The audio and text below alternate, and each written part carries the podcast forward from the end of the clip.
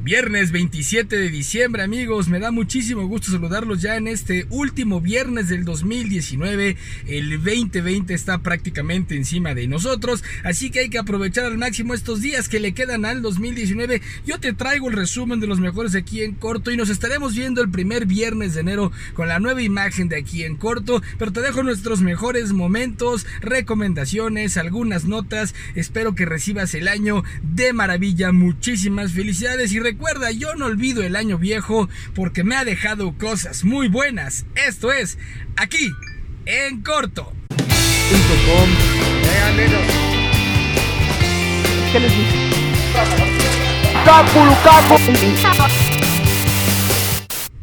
Hola, ¿qué tal amigos? Bueno, pues este viernes 27 de diciembre, el último viernes de diciembre, les eh, voy a presentar en un muy cortito, aquí en corto, las notas que tuvieron mayor relevancia en este 2019, los mejores momentos, los mejores recuerdos, los mejores de todo, un poco para todos. Así que bueno, pues se los voy a dejar, acompáñenme a verlos y espero que ya estén todos listos para recibir este 2020 que está por comenzar. Aquí los dejo. Y bueno, empieza el año y ya tenía 25 años que una agrupación grupo armado no emitía, no daba noticias en un inicio de año. Y sí, me refiero al Ejército Zapatista de Liberación Nacional, ese Ejército Zapatista de Liberación Nacional que hace 25 años, dirigidos por el subcomandante Marcos o Rafael Sebastián Guillén, como realmente se llama este señor, eh, salieran en el 94 a generar ahí una desestabilización en el país en contra de eh, eh, el régimen que se tenía en ese momento. ¿Y qué creen? 25 años después salen solamente la noche de anoche, ahí en la comunidad de El Caracol, en la selva Lacandona, a emitir un comunicado, a decir que el Ejército Zapatista de Liberación Nacional no va a permitir proyectos como el del tren Maya y que no se van a dejar doblegar. Cito, cito, tal y como lo comentaron, aunque le pidan permiso a su chingada madre, no nos van a doblegar. Y el Ejército Zapatista de Liberación Nacional vuelve a levantar la voz una vez más en contra de un gobierno mexicano. ¿Y quién lo iba a pensar? en contra de un nuevo gobierno, de un nuevo régimen que habla de una transformación y que tal parece se pintaba completamente opuesto a los regímenes anteriores. Bueno, pues hoy el ejército zapatista sale a decir, aquí estamos y hay cosas que no vamos a permitir. Ya el presidente Andrés Manuel López Obrador salió a decir que ellos tienen el derecho a expresarse, como todos en México debemos de tener el derecho de expresarnos, que se les escuche, que se les haga caso, es punto y aparte. Solamente espero que en esta ocasión la gente del Ejército Zapatista de Liberación Nacional nos salga a hacer uso de las armas como lamentablemente lo hizo hace 25 años y en donde mucha gente inocente perdió la vida. Quiero comentarles eh, dos comerciales que me encontré que me encontré en los últimos días.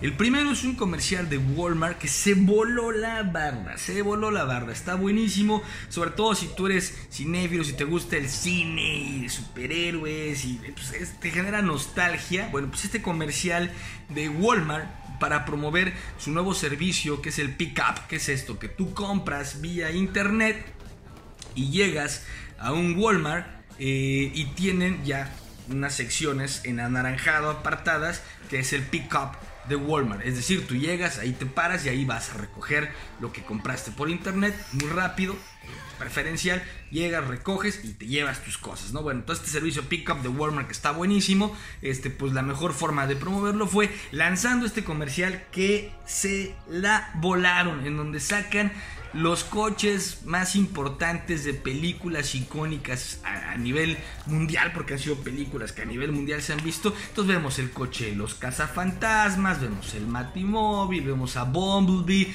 el coche de los Picapiedra, el coche de Back to the Future, eh, el auto increíble de Night Rider, se han, de acordar, es el de Michael, ¿no?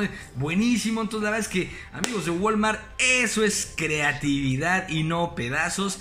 Felicidades por este comercial que está buenísimo. Y bueno, pues vamos a probar su servicio del pick-up. A ver qué tal. A ver qué tal funciona. Eh, eh, ya que bueno, pues los superhéroes y personajes icónicos del cine, eh, de acción y de aventura, fueron a comprar llevando su peculiar automóvil. Y el otro comercial que les quiero comentar es un super troleo que hace una empresa mexicana. ¿Qué les digo? La verdad es que de veras México no domina el mundo porque no nos hemos enfocado y no estamos muy unidos, pero un comercial que hace una empresa mexicana, una aerolínea mexicana, que me refiero a Aeroméxico, en donde le hace un troleo a estadounidenses en su propio territorio. Se los voy a poner, pero bueno, en resumen, y ahí les voy a dejar la liga para que lo vean. Este comercial lo que dice es que empieza a encuestar a una serie de estadounidenses en el estado de Texas, sobre todo, y les empieza a decir, no hay uno que me gusta mucho que le dice, oye, ¿te gusta el tequila? Sí. ¿Te gusta este, los burritos? Sí. Este, ¿Irías a México? No, ¿no? Hay otro que le dice, este, oye, ¿tú te gustaría ir a México? No, no, no, no, no, a mí déjenme tranquilo, que esos amigos se queden allá de su lado, no quiero nada, ¿no? Este, y entonces, bueno, pues les hace ahí una serie de, de preguntas y todos hablan mal de México, ¿no? Les gusta México, Fuchi México, ¿verdad? Y les hacen un estudio de ADN. La campaña se llama DNA Discounts, descuentos por ADN. Y entonces regresan y les entregan sus estudios. Tú le dices, oye, fulanito de tal, tú eres tanto por ciento mexicano, ¿no? Y hay uno que me da mucha risa porque dice, eh, bullshit, no, no puede ser, no, no puede ser. Dice, ¿en serio? Sí, dice, tú eres tanto por ciento mexicano. Dice, ¿qué te parece si te damos y el porcentaje que es, vamos a poner, es un 15% mexicano, un 20% mexicano, dice, te vamos a dar un 20% de descuento en boletos de avión para que vayas a México. Y este cuate, el primero que se dice, ¿es en serio? Dicen, sí, sí, sí, en serio. Y entonces el que no quería, el que fuchi México, agarra y dice, ¿y qué pasa si llevo a mi esposa? Aeroméxico, también te volaste la barda. Felicidades por esa campaña. Les fuiste a trolear ahí, a patear el bote en su casa. Este, me, encanta. Y una chica dice: No, a mí me encantan los descuentos. Ah, o sea, no importa que tengo X porcentaje de mexicana. Este, me encantan los descuentos y entonces voy a volar por Aeroméxico. Una campaña buenísima que sin lugar a dudas también ayuda para que cada vez más gente venga a nuestro país, que con todo y todo México es precioso, les digo que estoy en un lugar precioso, así que bueno, pues felicidades a Aeroméxico por esa super campaña. Y el pasado domingo 3 de marzo fue el Día de la Familia en nuestro país. Y en este día, en este Día de la Familia en nuestro país, eh, pues en este marco ya saben que bueno, pues todo el mundo festeja por felicidad a todas las familias, las familias homoparentales, las familias heteroparentales o no sé cómo se llamen, o sea, mamá, papá, papá, papá, mamá, mamá, mamá, papá, perrito, hijos de pescaditos, lo que sea, cualquiera que vive en una casa, que vive en grupo, que esto es familia, ¿no? Y entonces, bueno, pues hay que festejarles y felicitarles a todas. Y en el marco de todo esto, en esta misma semana, pues resulta que dos flamantes candidatas a ocupar un espacio en la Suprema Corte de Justicia de la Nación, Yasmín Esquivel y Celia Maya, se expresaron con respecto al tema de la adopción de parejas homoparentales. En el caso específico de Esquivel, eh, dijo que habría que consultar con las autoridades competentes si es algo conveniente a Chirrión. Para los niños, llegar a una familia donde dos padres son del mismo sexo. Del mismo sexo.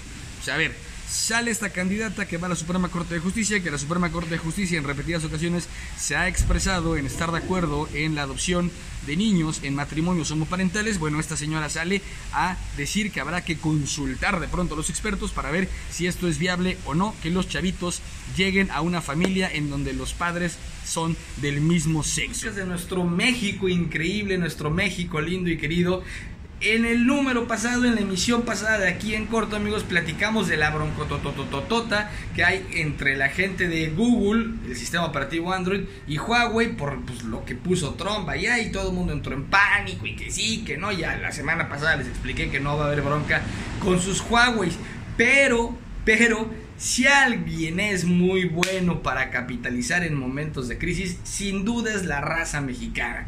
Y en nuestro hermoso país resulta que una taquería salió y dijo, hey, calma, calma, no llores más, no sufras más, vamos a secar tus lágrimas con unos ricos taquitos al pastor. Y sí, no es broma amigos, porque resulta que una taquería llamada Los Tachitos se puso a regalar órdenes de tacos al pastor a aquella banda que llegara y demostrara que andaba cargando un Huawei para consolarlos por la noticia de que se iba a acabar la relación y pues lo de menos es la relación. La bronca iba a ser su sistema operativo y sus apps, que esto ya está más que explicado. Pero los amigos de los tachitos que se ponen a regalar taquechis a aquellos que llevaran su Huawei. La única condición era un consumo mínimo de 60 morlacos y te hacías acreedor a que te regalaran tu orden de taquitos. O sea que todavía encima de todo, no solamente Huawei va a conservar su sistema operativo, va a seguir actualizando las aplicaciones, sino que también vale por unos taquechis. Así que muy bien para los que tengan ahí su Huawei, ahí quiere echarse unos taquitos y ya se me antojaron. A ver si me los aviento yo. Y, en más, y obviamente esto se viralizó, ¿no? Ya saben que el internet tiene cosas muy, muy, muy buenas y cosas que mejor hay que dejar pasar. ¿Se acuerdan de Frida? Sí. Frida, esa perrita tan bonita, eh, eh, pues una héroe nacional, fue una heroína nacional. Eh, Frida, pues finalmente se jubila. Y el pasado 24 de junio, con 10 años, 2 meses y 10 días de edad, la hermosa perrita rescatista Frida se retira oficialmente de sus labores, recibió la condecoración al mérito, porque bueno, fue parte de la unidad canina y personal de los rescatistas. Estuvo 10 años en activo, es una perrita labrador y bueno, pues en el marco del Día Internacional de Rescatista fue que se dio su retiro. Y ya, ya saben, hubo fotografías, memes, videos, homenajes, peluches, un montón de cosas bien padres para Frida. Que bueno, pues ya, ya se retiró y que sin lugar a dudas, Frida es uno de los tantos buenos ejemplos de que el perro es el mejor amigo del hombre, súper noble, súper tierna, súper linda. Bueno, pues se retira parcialmente Frida porque hagan de cuenta que deja de estar en activo, pero se va a dedicar a capacitar a otros canes para que aprendan también a oler y a rescatar a personas. En su haber se habla de que Frida ayudó a rescatar más de 50 cuerpos, algunos con vida, algunos lamentablemente sin vida, pero sin lugar a dudas una labor muy padre. Y bueno, pues Frida se retira y sin lugar a dudas una verdadera heroína nacional que se convirtió en un ícono en los pasados sismos que tuvimos en septiembre en el 2017. Sin lugar a dudas, bueno, pues robó cámara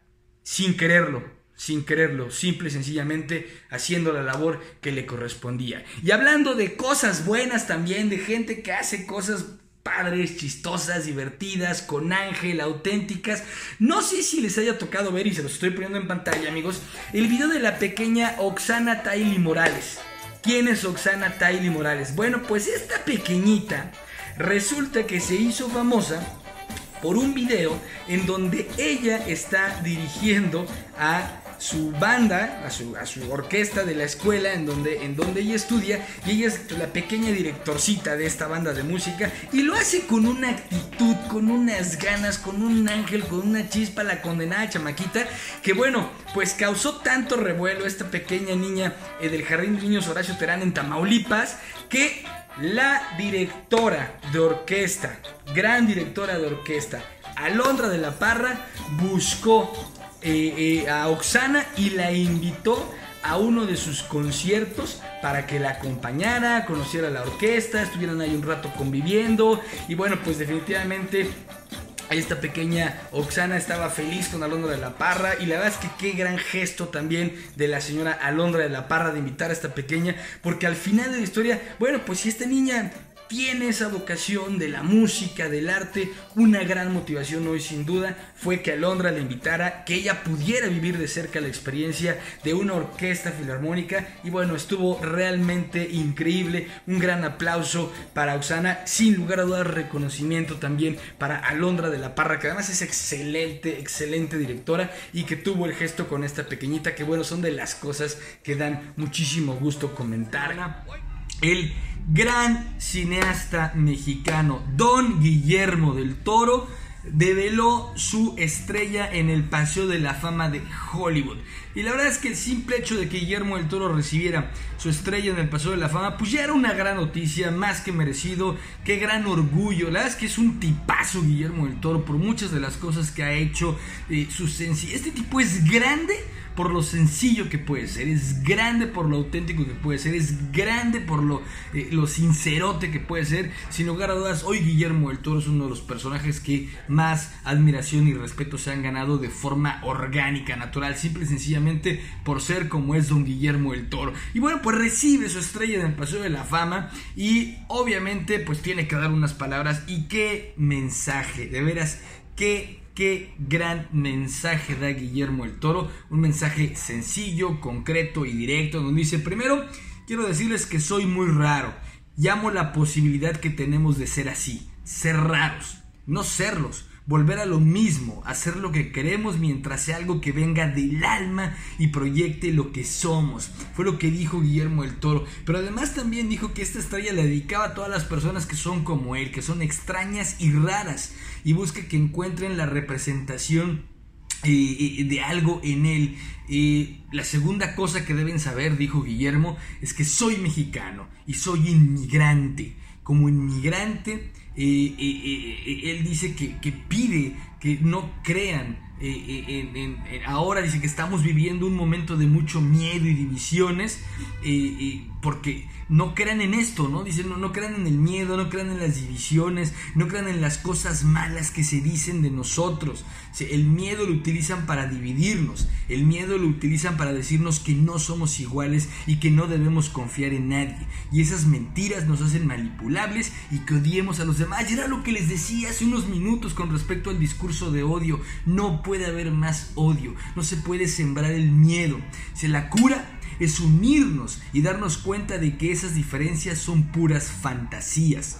Como mexicano, recibir esta estrella es un gesto que puede ser banal, pero en estos momentos es muy importante porque les puedo decir a todos los inmigrantes de cualquier país que deben creer que todo es posible y no en los obstáculos. No crean las mentiras que dicen de nosotros crean en las historias que llevan dentro, que todos tenemos historias que contar y podemos contribuir en el mundo. Ese fue el mensaje de Don Guillermo del Toro, que de veras toda mi admiración y respeto para este hombre. Es un tipazo Guillermo del Toro y mejor no lo pudo haber dicho él. No crean en las mentiras que se dicen de nosotros.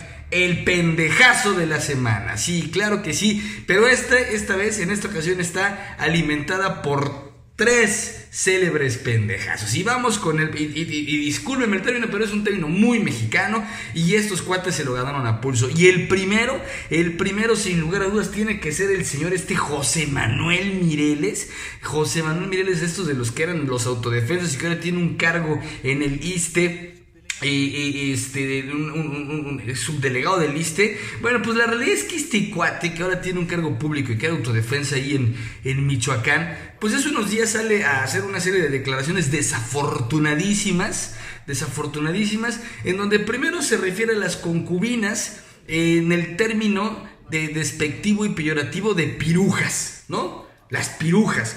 Eh, días después sale y hace un video en donde se disculpa y no, nunca en la vida va a volver a pasar. Y así, ¡pum! A la vuelta de la esquina, el distinguido pendejazo del día de hoy agarra y sale a decir que alguien le, le pidió un favor para una nalguita. O sea, cero iban dos, más todas las que tiene acumuladas, que inclusive el mismo aceptado, porque tal dijo, yo me puedo expresar hasta peor este, dirigiéndose así hacia las mujeres. Bueno, ¿qué le pasa este totazo? no sé si es más totazo él todavía o la gente que le dio un cargo público y la gente que lo sigue a este acomplejado, misógino, elemental, pocos Sí, así, así, terrible, eres un personaje completamente deleznable, eres un ignorante, eres un patán por estarte expresando así de las mujeres, José Manuel Mireles, eres el pendejazo número uno de la semana por tus expresiones misóginas, discriminatorias y peyorativas. Que, caramba, qué vergüenza, esa es la gente que da vergüenza a este país. Pero bueno, por si esto fuera poco, alguien entró a pelear la posición en un tenor diferente, no en el mismo contexto, no con la misma eh, gravedad, pero sí con el nivel de inteligencia muy equiparable, amigos, muy equiparable.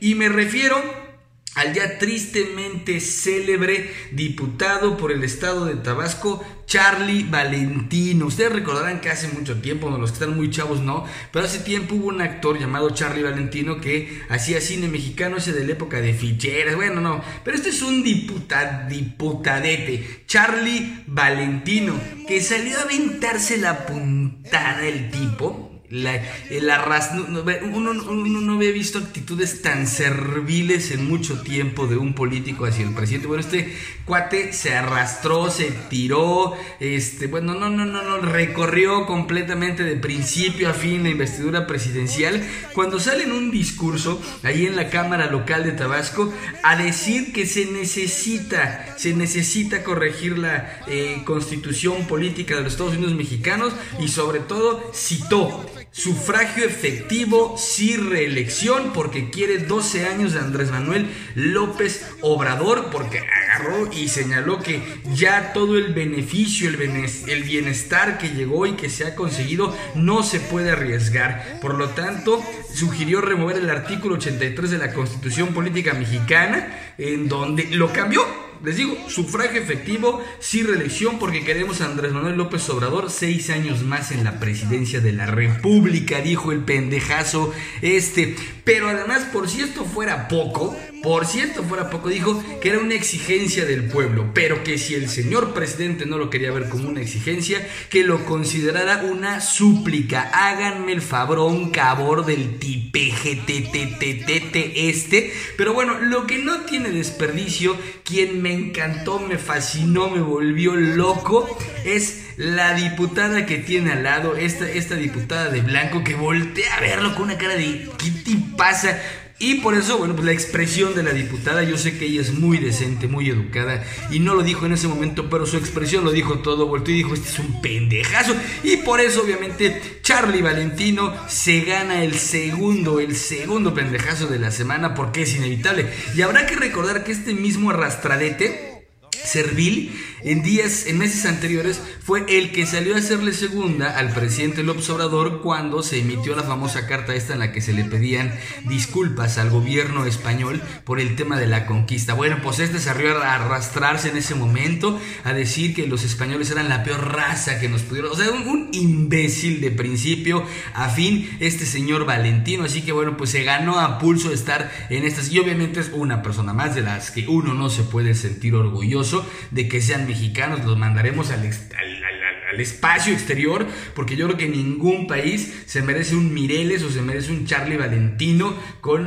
eh, eh, niveles de inteligencia tan elementales, básicos y limitados que son de veras de pena ajena. Hay una publicación, hay una revista de talla internacional, la revista Vogue y la revista Vogue constantemente ha buscado innovar en diferentes cosas a través de sus portadas, sus reportajes, de muchas de las cosas que hace. Y en esta ocasión lo está haciendo a través de su portada. Y en su portada para su número de diciembre está incluyendo como protagonista al tercer género. ¿Y qué es el tercer género, amigos? El tercer género es eh, este, estas mujeres, muches, originarias principalmente del estado de Oaxaca, de la zona de Juchitán, Oaxaca, que son mujeres eh, pues, transgénero, eh, que nacen, que nacen biológicamente como hombres, pero conforme van evolucionando, inclusive desde muy pequeños o muy pequeñas, mejor dicho, eh, van jugando el rol de mujer. A lo mejor una familia en donde hubo solamente niños, eh, de pronto, bueno, pues la mamá escoge uno de sus hijos y le van formando como mushe. Obviamente también influye mucho la preferencia, la preferencia que va desarrollando eh, el niño, ahora mujer, y con el paso del tiempo, bueno, pues se convierte en esa hija y en esa mujer de apoyo para su mamá. Es realmente fantástico esto que hace la revista Vogue para su número de diciembre. La protagonista de este tercer género es la oaxaqueña originaria de Juchitán, Estrella Vázquez. Estrella Vázquez, que es la modelo principal en esta edición. Es una mujer que porta orgullosa el traje típico zapotejo y que además es mushe, ¿no? Es decir, que pues como les decía yo, pertenece a este tercer género. Es importante dar crédito que la fotografía eh, fue tomada por el británico Tim Walker.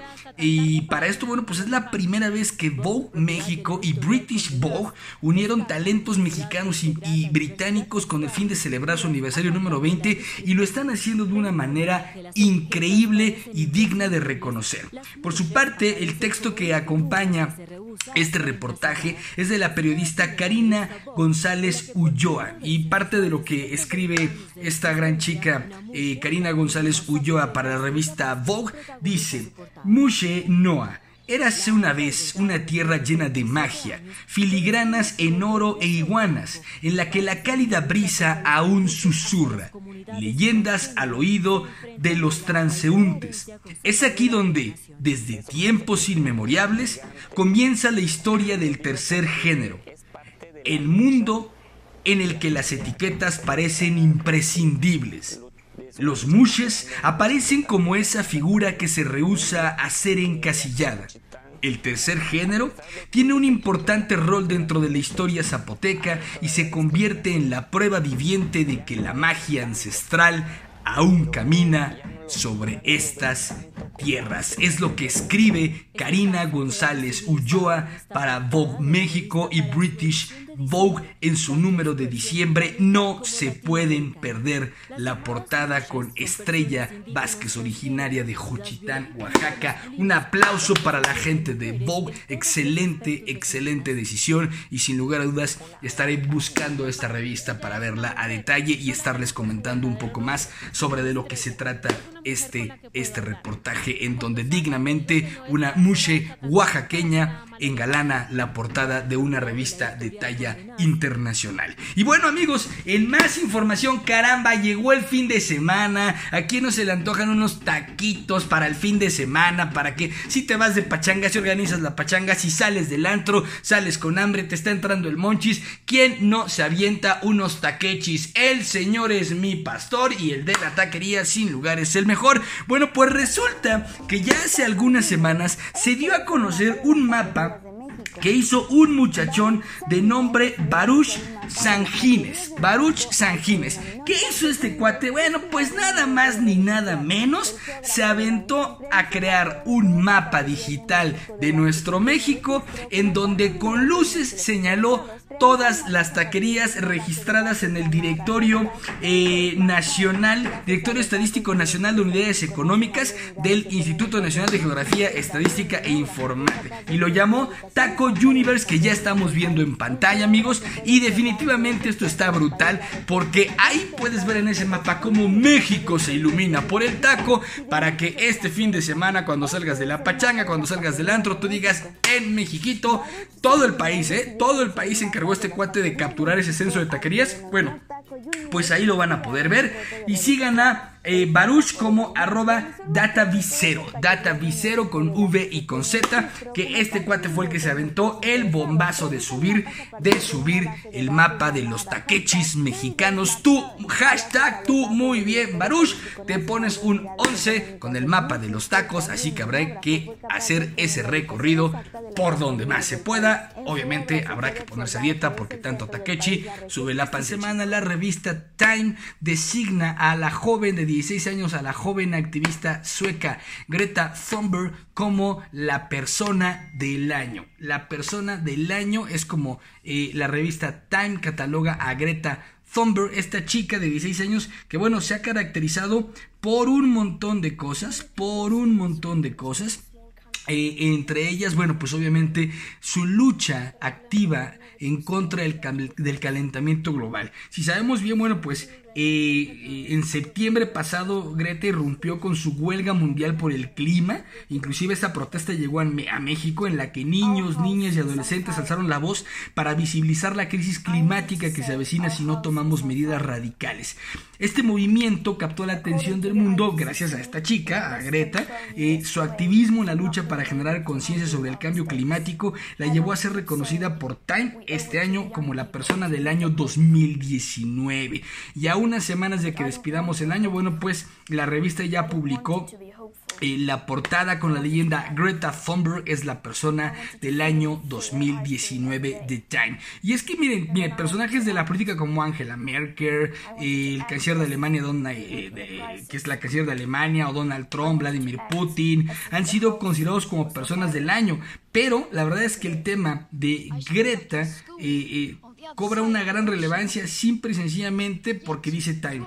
Bueno, para empezar, eh, eh, eh, es un adolescente. Que actúa de manera, bueno, pues contundente, se convirtió en la voz más convincente sobre el tema más importante que enfrenta el planeta. Más razones, bueno, pues Thunberg no es líder de ningún partido político o grupo de defensa. Ella no es la primera en hacer sonar la alarma sobre la crisis climática ni la más calificada para solucionarlo. No es científica ni política, no tiene acceso a las palancas de influencias tradicionales, no es multimillonaria, ni princesa, ni una estrella del pop, ni siquiera es adulta. Simple y sencillamente es una adolescente ordinaria que al reunir el coraje para decirle la verdad al poder, se convirtió en el icono de una generación, al aclarar un peligro abstracto con indignación penetrante. Thunberg se convirtió en la voz más convincente sobre el tema más importante que enfrenta el planeta de acuerdo con Time. Y así es, bueno, pues en el recuento, en el recuento del 2019 lo más importante que sale hoy en día es el asunto de Greta Thunberg, de Greta Thunberg, que es declarada la persona del año 2019 por la revista, la revista Pues así es amigos, este fue un pequeño resumen del 2019 que espero que haya sido de su agrado, que espero que les haya gustado, que hayan recordado algunos momentos, que hayan reflexionado sobre algunos otros. Y bueno, pues vámonos, es viernes, es viernes, se nos acaba el año, tiene que seguir la pachanquita, así que vámonos con algo de buena música, música para empezar el año, música bailable, para mí fue un verdadero placer acompañarte y que tú me acompañaras, fue un gran honor este 2019.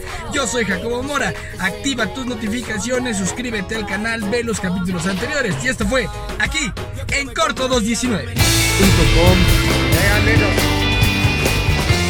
¿Qué